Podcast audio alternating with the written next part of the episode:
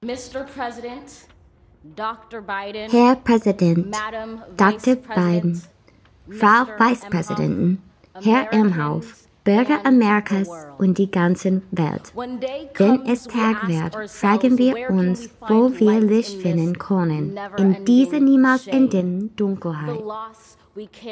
Den Verlust, den wir tragen, ein Meer, das wir We've müssen. Wir haben den Bau der peace. getrotzt. Wir haben gelernt, dass Ruhe nicht immer Frieden bedeutet. Wir werden wieder aufbauen, uns versonnen und erholen und jeden bekannten Winkel unserer Ne- Nationen und jede Ecke, die unser Land genannt wird.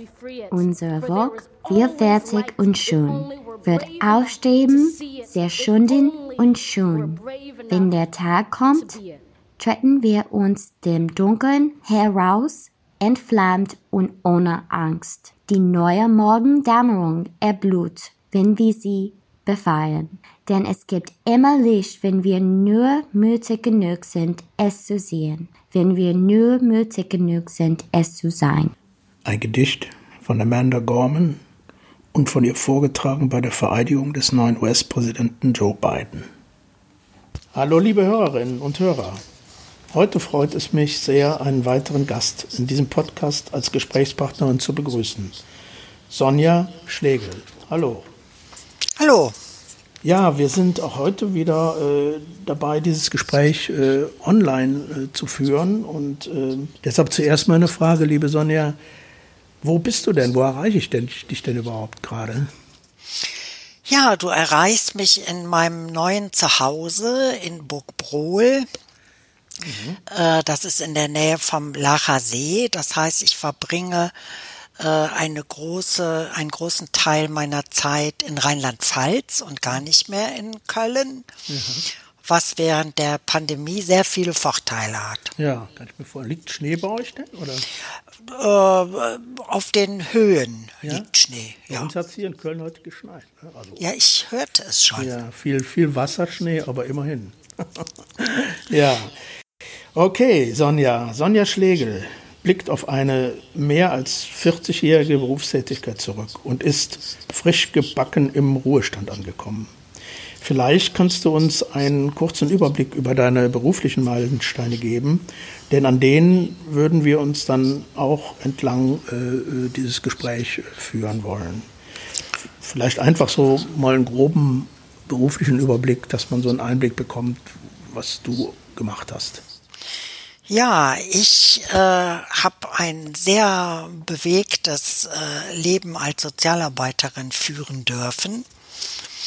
Ich habe allerdings davor, und das war ja eigentlich so mit unser Anknüpfungspunkt, ähm, weil man damals noch lange auf einen Studienplatz äh, für Sozialarbeit warten musste, habe ich äh, 77 angefangen, eine Ausbildung in der psychiatrischen Krankenpflege zu machen. Danach habe ich mein Studium absolviert, eben mit einer Station in der Tagesklinik Alteburger Straße. Anschließend habe ich fast 20 Jahre im Bundesverband Information und Beratung für NS-Verfolgte gearbeitet. Danach kamen noch mal zwei ganz spannende Jahre. Da habe ich äh, als Geschäftsführerin im Forum für kultursensible Altenhilfe gearbeitet. Das war also auch sehr spannend. Und dann als kleines Sahnehäubchen auf all dem obendrauf äh, habe ich dann ein Programm aufgebaut für die evangelische Gemeinde Köln. Ähm, das heißt Herbstgold und ist ein wirklich sehr, sehr schönes, buntes äh, Angebot für Menschen über 60. Spannend. Das ist ja wirklich ein breites Spektrum, ne, wenn ich das so höre. Genau. Ich würde das gerne so ein bisschen sortieren, weil so dieser Hauptinhalt äh, des Podcasts ist ja Psychiatriegeschichte, jüngere Psychiatriegeschichte und so subjektive Sichtweisen. Weswegen ich gerne nochmal ähm, da nachhaken wollte, wenn du jetzt wirklich an die Anfänge, du hast gesagt, Ausbildung begonnen in der Psychiatrie als Krankenpflegerin. Ähm, was gibt es da rückblickend festzuhalten äh, aus der Zeit? Gibt es irgendwas, wo du dich besonders dran erinnerst oder wo du sagen willst, also das war schon nochmal was, was Eindrucksvolles oder was, was dich heute, wo du dich auch heute noch dran erinnerst? Also ich habe das nur sehr relativ kurz war ich nur in dieser Ausbildung, glaube ich fünf Monate, sechs Monate, aber ich habe da schon eine äh, Lektion sehr eindrucksvoll gelernt. Wir waren die erste äh, Klasse dieser Krankenpflegeschule und es waren eigentlich überwiegend damals ähm, ich sage das jetzt mal so, zukünftige Ärztinnen und Ärzte und zukünftige Sozialarbeiterinnen in dieser, in diesem Jahrgang. Und ähm, das war schon mal, glaube ich, ein Novum in dieser, in dieser Ausbildung.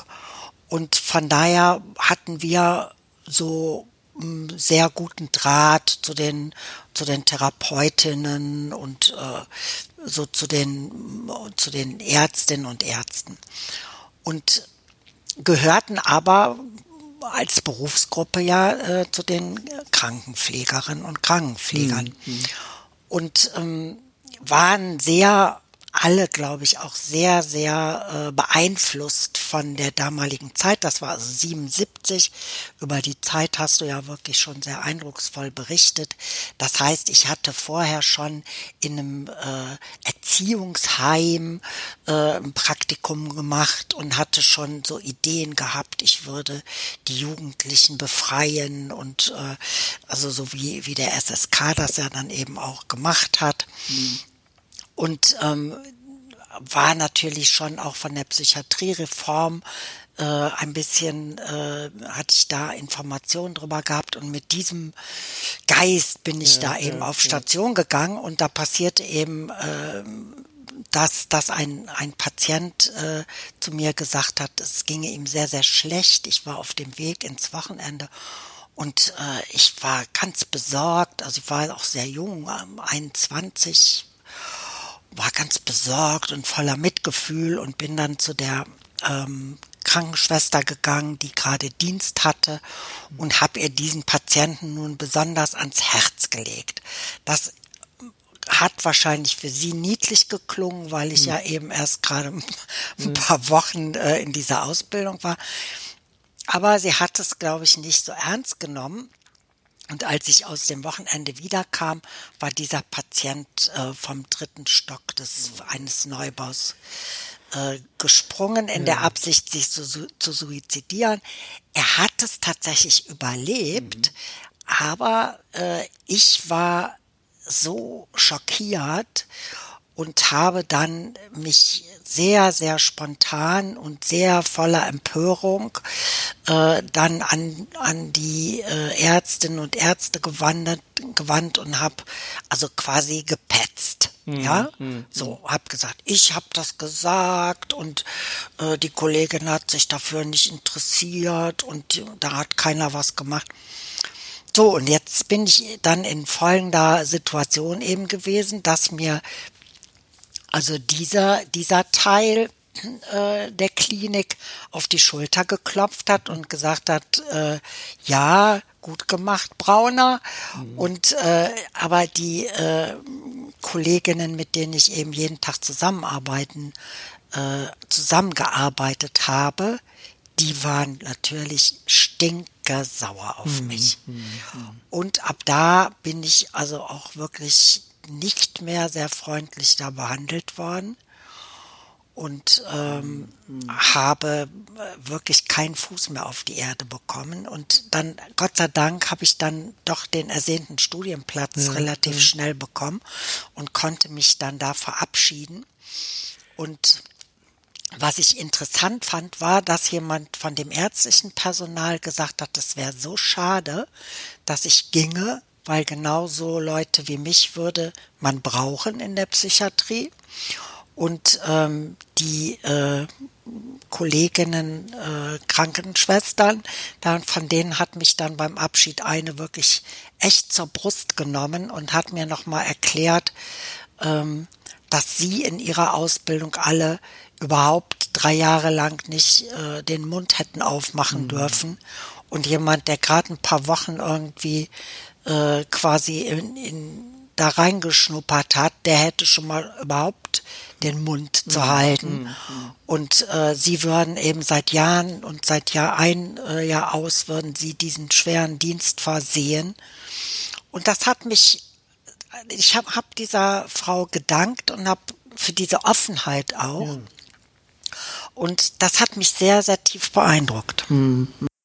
Ich meine, man, wie du schon sagtest, ne, du warst ja auch noch jung und, und das ist natürlich auch, das sind natürlich Anfangserfahrungen in der Psychiatrie, die auch wirklich sich so festsetzen in, in der ja. Seele und im, im, im, Gedächtnis.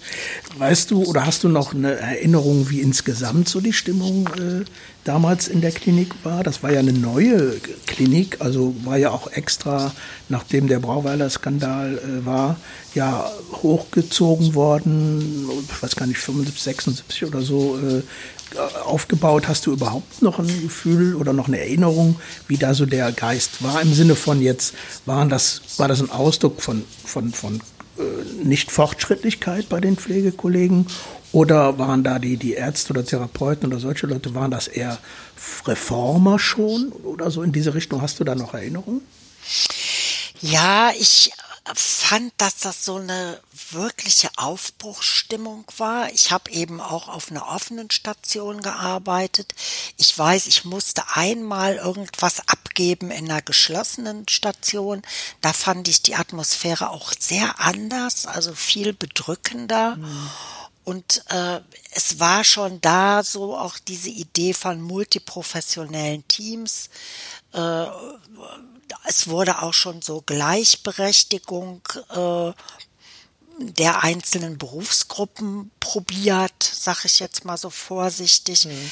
Ähm, da war schon wirklich so dieser Geist war zu spüren. Es war wirklich so eine Aufbruchstimmung. Die war auf jeden Fall da. Mhm. Und von daher haben wir, ähm, sag ich mal, ich, ich, ich nenne es jetzt mal jugendliche Intellektuelle, mhm. haben uns eigentlich äh, ganz wohl gefühlt da. Ja, Aber ich denke, ähm, das hat uns eben ein, auch in diesen Konflikt mit unseren Kolleginnen und Kollegen geführt, ja, die so das Gefühl hatten, äh, erstmal, die gehen sowieso wieder, ja. ja.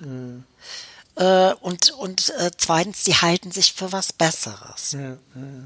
So, was ich jetzt im Nachhinein wirklich auch sehr, sehr schade finde.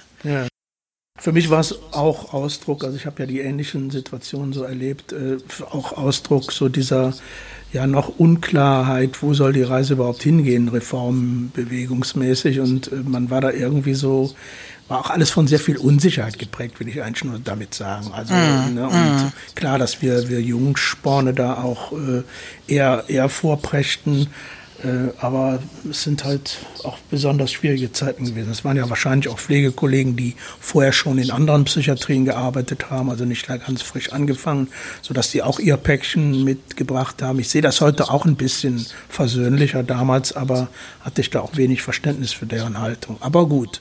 Ähm ich, ich nehme ich nehm auch mal an, Klaus, die waren ja vielleicht so äh, doppelt so alt wie ich. Also die waren mhm. wahrscheinlich so um die 40 und die sind in ihrer Ausbildung wahrscheinlich ganz anders sozialisiert worden genau. als ich, die ich kam irgendwie so, war schon zweimal Schulsprecherin gewesen mhm. und und mhm. hatte eben irgendwie so die Revolution im Programm. Mhm. Ne? Mhm. Und, und so autoritäre Strukturen wie in so einer, früher in so einer Krankenpflegeausbildung gewesen ist, die ja. kannte ich schon gar nicht mehr. Ja, wahrscheinlich in den 50er Jahren ihre Ausbildung genau. oder so. Ne? Genau. Das war natürlich Horror. Also, ja. Da kann, möchte ich mich gar nicht hineinversetzen. Genau. Das ist natürlich richtig. Ja, du hast ähm, dann, wie du eben schon sagtest, dann einen Studienplatz bekommen und äh, warst dann auch ein bisschen froh, habe ich das richtig verstanden, da dann deinen Weg zu gehen? Oder wie war so der, die Verabschiedung da aus diesem Klinikmilieu? Ja, wie gesagt, das war mit einem lachenden und einem weinenden mhm. Auge. Ich fand das eigentlich alles hochspannend und hochinteressant. Also das äh, ich, glaube, ich gehörte auch zu dieser ganz großen Gruppe von Sozialarbeiterinnen und Sozialarbeitern, die eigentlich so Psychotherapeuten hätten werden wollen mhm. und wo das aber irgendwie nicht gelangt hat irgendwie mhm. für das, für das Medizin oder das Psychologiestudium. Und von daher hat mich eben diese ganze Abteilung psychische Erkrankung und so, das hat, das fand ich total spannend und interessant und äh, heute denke ich manchmal, es wäre eigentlich äh, unglaublich wichtig, dass jeder, der äh, in äh, soziale, also soziale Arbeit studiert, wenn der mal hm, zumindest mal einen Monat in mhm. irgendeiner Form von psychiatrischen Einrichtungen ja. arbeiten würde, ja. weil sie oder er im Laufe seines Berufslebens, ich sag mal, zu 90 Prozent damit zu tun hat. Ja, ja, ja. Du meinst auch in anderen Bereichen? Also ja. Nicht nur, wenn man in der Psychiatrie bleibt. Ne? Nein, wenn du im Jugendamt arbeitest, hast du unheimlich viel mit traumatisierten mhm. Eltern zu tun, mit psychisch kranken Eltern. Ne? Und wenn du dann mhm. gar keine Ahnung von dem von Krankheitsbildern hast, und das erfährst du heute nicht mehr automatisch im Studium. Ja, ja, ja. ja. Mhm.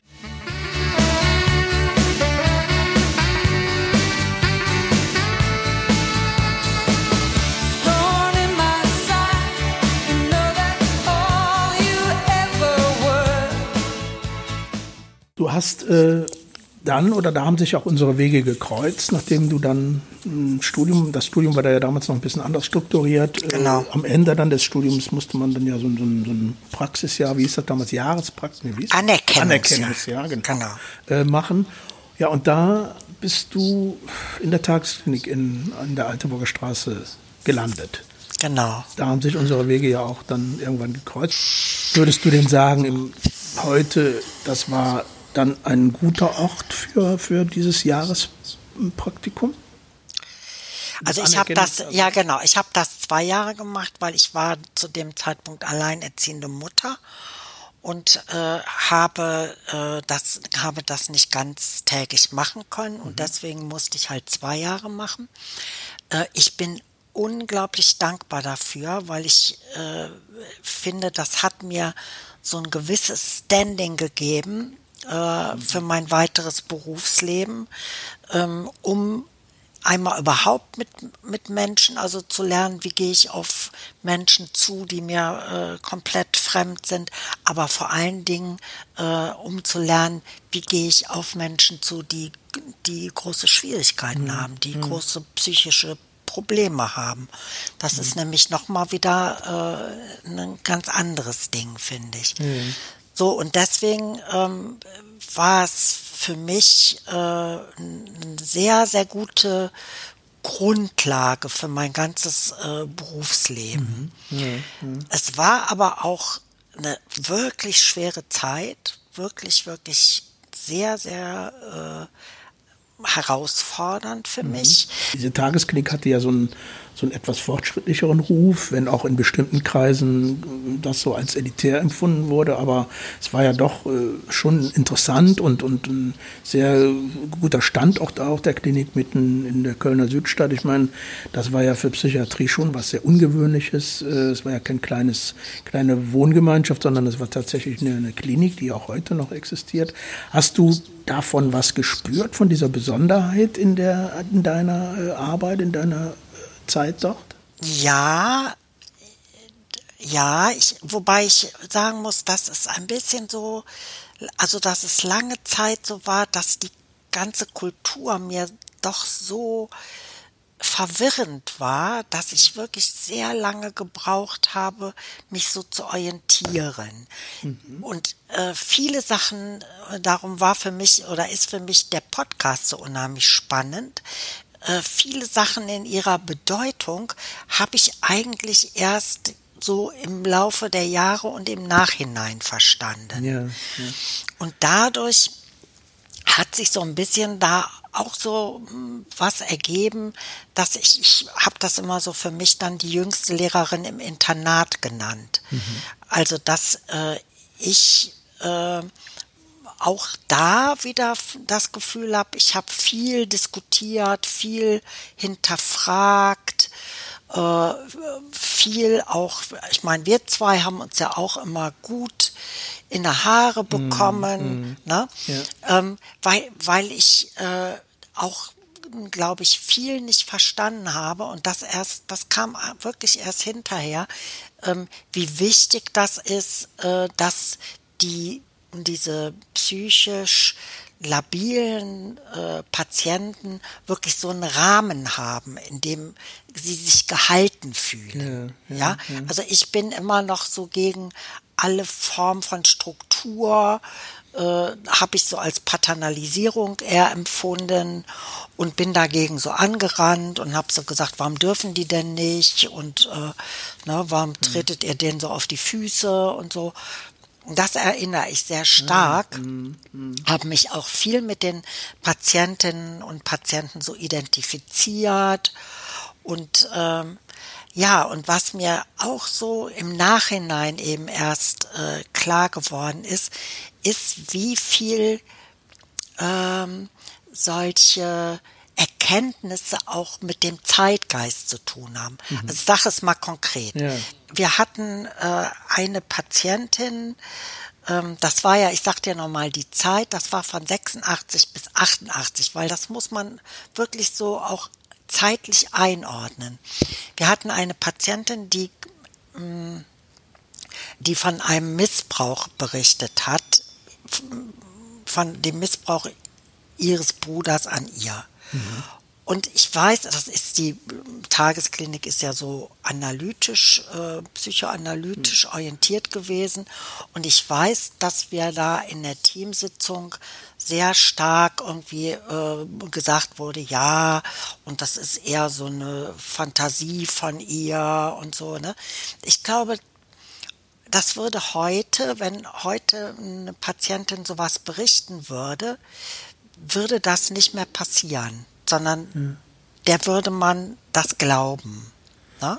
Ja. Aber äh, 86 war das, war, waren die Kenntnisse über sexuellen Missbrauch noch lange nicht so, ähm, wie, wie, sie, wie sie heute ja, sind. Ja, ja, ne? Also da äh, war das noch unglaublich. Unglaublich. Mhm. Ja. Heute weiß man, dass sowas unter Geschwistern äh, in, in allen Spielarten ja vorkommt. Und man weiß, dass ein Betroffener teilweise bis zu sieben Personen ansprechen muss, bis ihm geglaubt wird. Hm. Mhm. Mhm.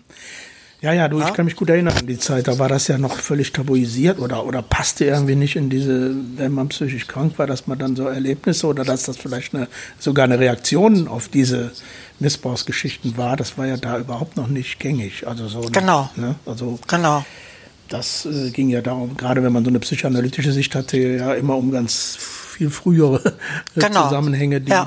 da natürlich überhaupt nicht griffen. Ja, ja, das kann ich gut äh, verstehen.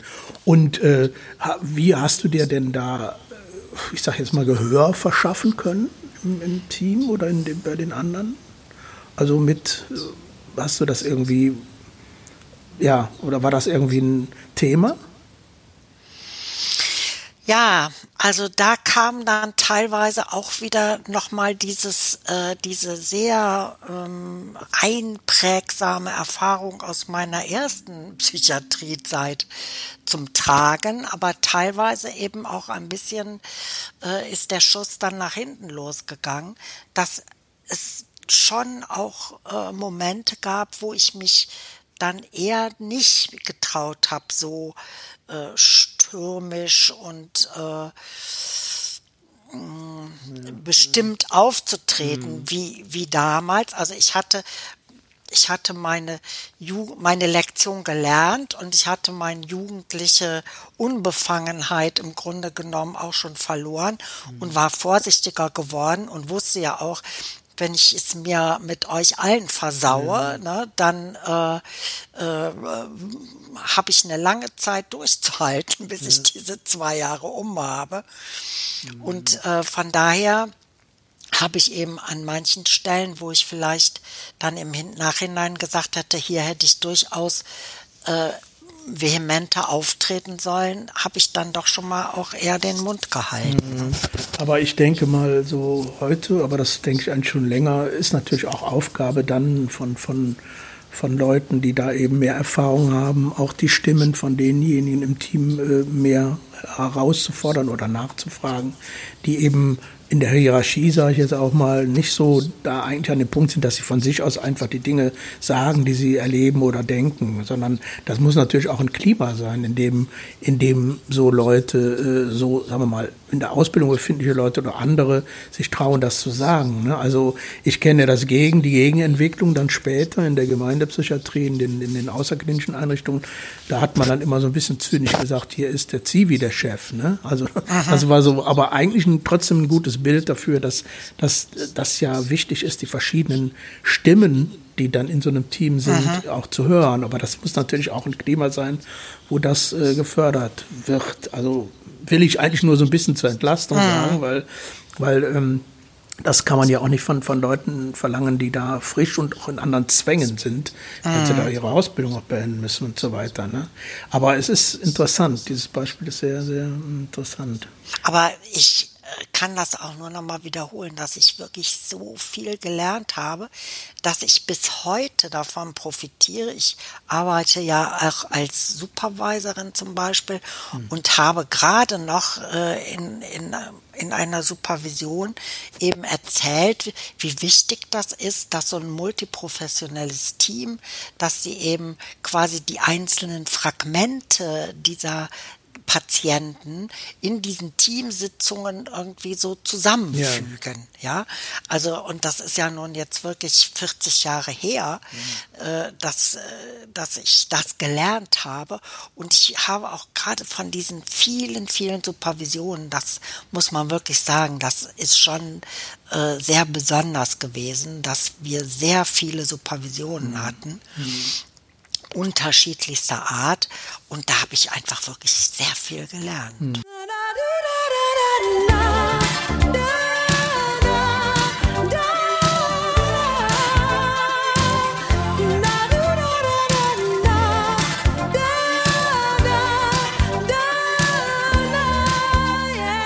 Ich finde das unheimlich spannend, was du da erzählst, weil äh, wir hatten ja in, in, in zwei Folgen auch, äh, hatte ich ja mit, mit Carmen Thomas gesprochen und die hat ja auch gesagt, dass diese Erfahrung, und sie hat ja noch nicht als, als Psychiatriefachfrau da gearbeitet, sondern als Journalistin, dass das eine ganz prägende Zeit war, die sie heute noch in ihrem neuesten Buch, was sie da gerade veröffentlicht hat, auch, auch die Grundlage praktisch ist, diese Erfahrung mit der Psychiatrie und auch, dass die da schon viel mehr Ausbildung, Supervision und Fortbildungen hatten und so, dass das äh, selbst sie in einem völlig anderen äh, Berufsfeld ihr Leben lang geprägt hat. Das fand ich schon auch eine interessante, wenn ich das jetzt von dir höre, auch interessant, ne? dass das so.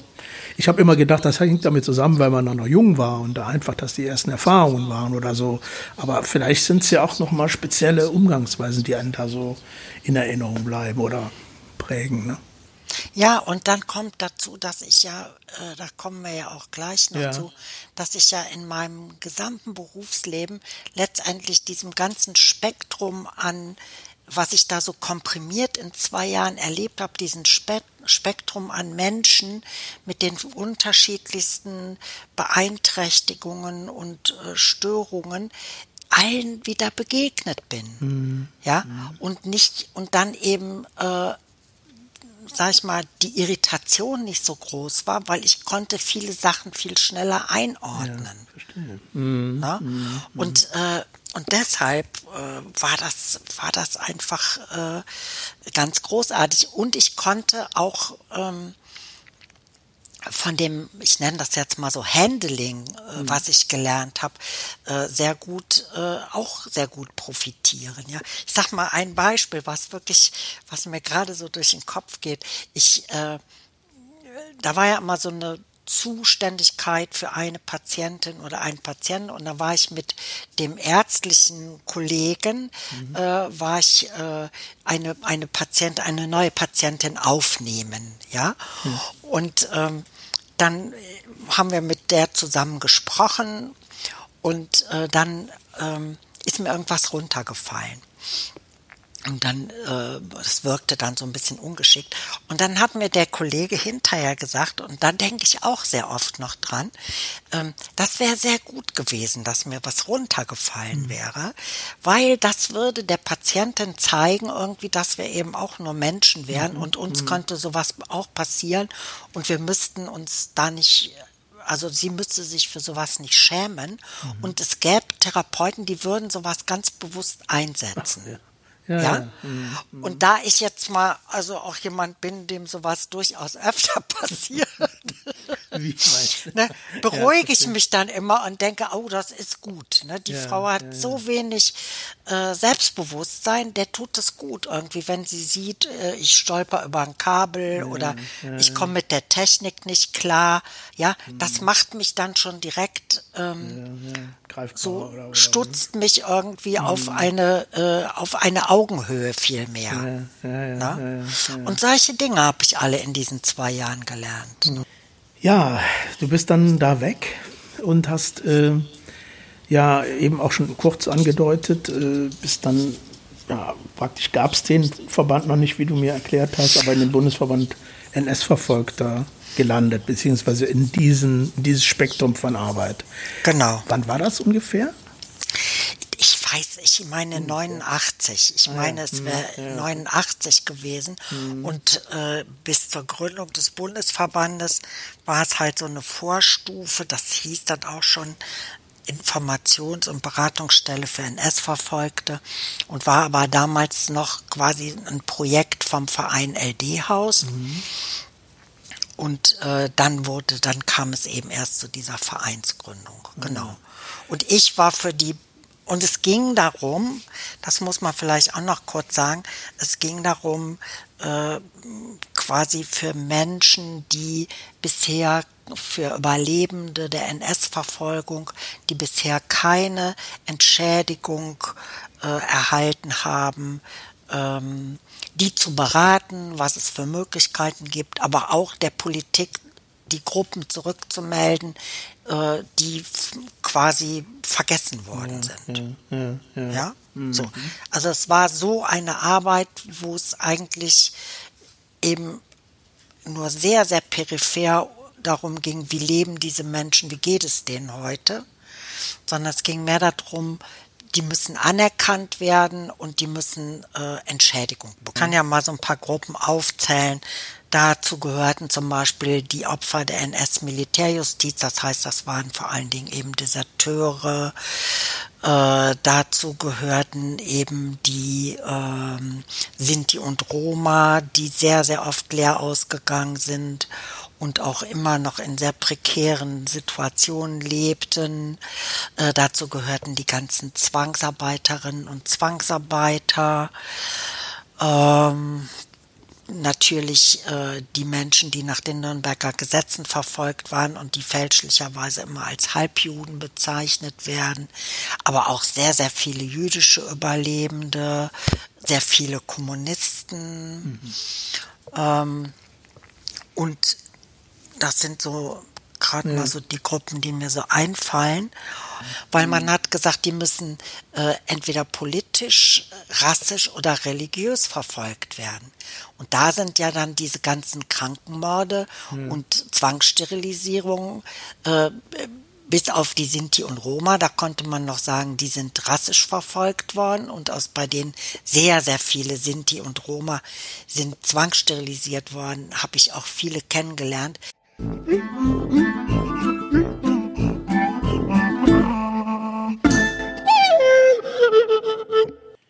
Ja, wir kommen mal wieder zu unserem Musikteil. Christian hat diesmal sehr, sehr interessante Bezüge hergestellt. Leider zuletzt auch zur ganz aktuellen Covid-Situation. Lass mal hören. Was, ja. was gibt's? Ja, okay, Klaus. Also die Corona-Problematik macht natürlich auch nicht vor der Popmusik und ihren Akteuren Halt und wir dürfen gespannt sein, welche Songs und Geschichten dazu noch geschrieben und gesungen werden. Den Anfang haben ja schon die Rolling Stones mit ihrem Song Living in a Ghost Town gemacht. Sie waren es im Übrigen auch, die den ersten Hit für eine Künstlerin geschrieben haben, die zu Beginn ihrer Karriere gerade mal 17 Jahre alt war und die nach einem bemerkenswerten Leben voller Höhen und Tiefen im Frühjahr letzten Jahres schwer an Covid-19 erkrankte. Die Rede ist von Marion Faithfull, in jungen Jahren eine magersüchtige Klosterschülerin, dann mit 17 das schöne Gesicht der Londoner Popszene, Freundin von Mick Jagger und Muse der Rolling Stones. Marianne wurde 1946 in London als Tochter einer österreichischen Aristokratin und eines britischen Geheimdienstoffiziers geboren. Durch Zufall kam die damals 17-Jährige im im Jahr 1964 auf einer Party in Kontakt mit dem damaligen Stones-Manager Andrew Oldham und dem britischen Künstler John Dunbar, den sie wenig später heiratete. Eine kurze Ehe allerdings, denn schon 1967 verließ sie ihren Ehemann trotz des gemeinsamen Sohnes, der 1965 geboren wurde. Über den Stones-Manager Oldham war Marion 1964 auch in Kontakt mit den Rolling Stones gekommen. Diese begannen ihre Karriere gerade mit Coversongs anderer Künstler und Mick Jagger und Keith Richards erste gemeinsame Eigenkomposition mit dem Titel As Tears Go By wurde dann im gleichen Jahr für Marion Faithfull der Beginn ihrer Karriere als Musikerin. Dabei waren sich Marion und Mick Jagger in den Folgejahren allerdings nicht nur künstlerisch näher gekommen. Schon in dem Song Let's Spend the Night Together hatte Mick Jagger seine Begeisterung für die junge Londonerin musikalisch zum Ausdruck gebracht. Der Beginn ihrer vier Jahre dauernden Liebesbeziehung im Jahr 1967 war dann allerdings der Beginn einer künstlerischen und menschlichen Achterbahnfahrt. Drogengebrauch, Skandale und eine missglückte Schwangerschaft endeten 1969 in einem Selbstmordversuch in Australien. Nach der Trennung von Mick Jagger im Jahr 1971 lebte Marion zwei Jahre als Obdachlose auf den Straßen des Londoner Stadtteils Soho und verliert in dieser Zeit auch das Sorgerecht für ihren Sohn. Depressionen und die Abhängigkeit von Heroin oder Schlafmitteln sind in den folgenden Jahren ihre Begleiter. Mehrere Entzüge und Krankenhausaufenthalte folgten, Ende der 70er Jahre aber schafft sie die Wende. Ein Reporter schrieb später über sie, Marion zeigt eine Traurigkeit, die durch Optimismus gemildert, und eine Verzweiflung, die durch Humor gerettet wurde. Offensichtlich waren es diese Eigenschaften, die ihr zu einem künstlerischen Neubeginn halfen. Gezeichnet vom exzessiven Lebensstil, mit einer rauchigen und brüchigen Stimme veröffentlicht sie 1979 das Album Broken English, dessen Umsetzung ihr nach eigenen Aussagen das Leben gerettet hat. Der Titelsong ist von ihr selbst geschrieben und inspiriert durch die RAF-Terroristin Ulrike Meinhoff. Dieser Titelsong und der ebenfalls auf dem Album gesetzte Song The Ballad of Lucy Jordan bringen sie wieder zurück auf die internationale Bühne und in die Popcharts. Ihre Suchtprobleme bekommt sie erst viele Jahre später in den Griff, unter anderem mit einem Aufenthalt in dem von Eric Clapton gegründeten Crossroads Rehabilitationszentrum für Suchtkranke auf der Insel Antigua. Dafür machen sich mehr und mehr die körperlichen Folgen ihrer Suchtproblematik bemerkbar. Sie ist HIV-positiv, laboriert an einer Hepatitis-Infektion und erkrankt später noch an Brustkrebs. All das kann sie aber nicht hindern, sich auch noch einmal in anderer Weise künstlerisch auszuzeichnen. Sie hatte schon früh in mehreren Filmen ihr schauspielerisches Talent bewiesen. 2007 spielt sie dann in der Tragikomödie Irina Palm eine warmherzige Witwe, die in einem Sexclub Geld verdienen muss und erhielt dafür bei der Welturaufführung auf der Berlinale 20 Minuten Stehapplaus. Ihr nächstes und vielleicht letztes musikalisches Vermächtnis ist das Album She Walks in Beauty, übersetzt also Sie geht in Schönheit. Es erscheint im April dieses Jahres und wurde kurz vor und während des ersten Covid-19-Lockdowns zusammen mit Freunden und Familienmitgliedern aufgenommen bevor Marion selbst infiziert wurde und fast an der Erkrankung starb. Das durch die Erkrankung bedingte Lungenemphysem und Schäden an ihrem Kurzzeitgedächtnis lassen leider auch ihre zukünftige Karriere als Sängerin fraglich erscheinen. Auch wenn die Zeit mit den Rolling Stones nur einen kleinen Teil der künstlerischen Vita von Marion Faithfull widerspiegelt, möchte ich trotzdem bei dem heutigen Musikbeitrag in das Jahr 1969 zurückgehen und auf ein Stück zurückgreifen, welches unmittelbar mit ihrer Person und ihrer Lebensgeschichte verbunden ist. Sister Morphine, ein Stück von ihr selbst, Mick Jagger und Keith Richards geschrieben, beschreibt in der Ich-Form das Flehen eines Morphium-Abhängigen auf Erlösung durch den nächsten Schuss. Mit der zerbrechlichen Stimme von Marianne und dem klagenden Gitarrenspiel der Stones und Ry Cooders wird es zum traurigen Abgesang auf die falschen Versprechen der Geschwister Morphin, Kokain und Heroin. Aufgrund seiner offenen und realistischen Beschreibung der Morphiumabhängigkeit stand es allerdings in einigen Ländern auf dem Index, wurde aber 1971 noch einmal von den Stones selber auf der LP Sticky Fingers vertont. In einer Zeile heißt es Turn my nightmare into a dream. Es könnte die Überschrift über einige Kapitel aus dem Leben von Marion Faithfull sein.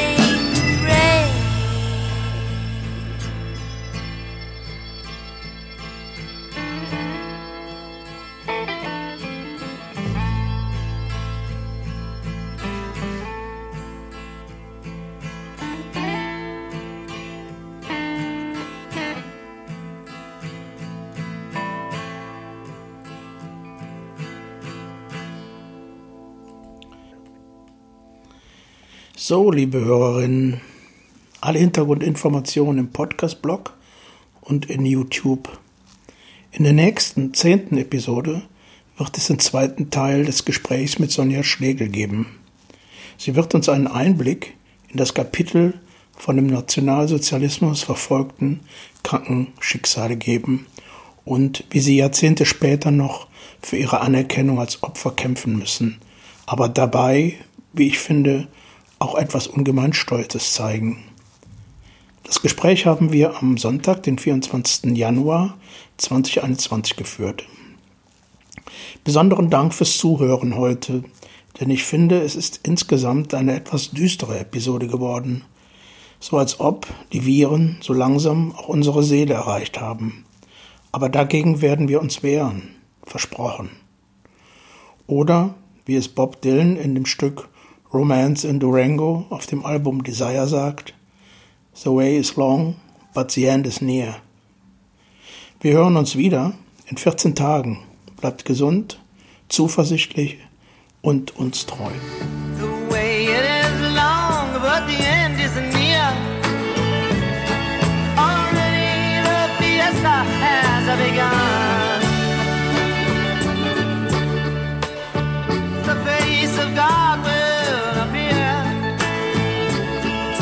the sun.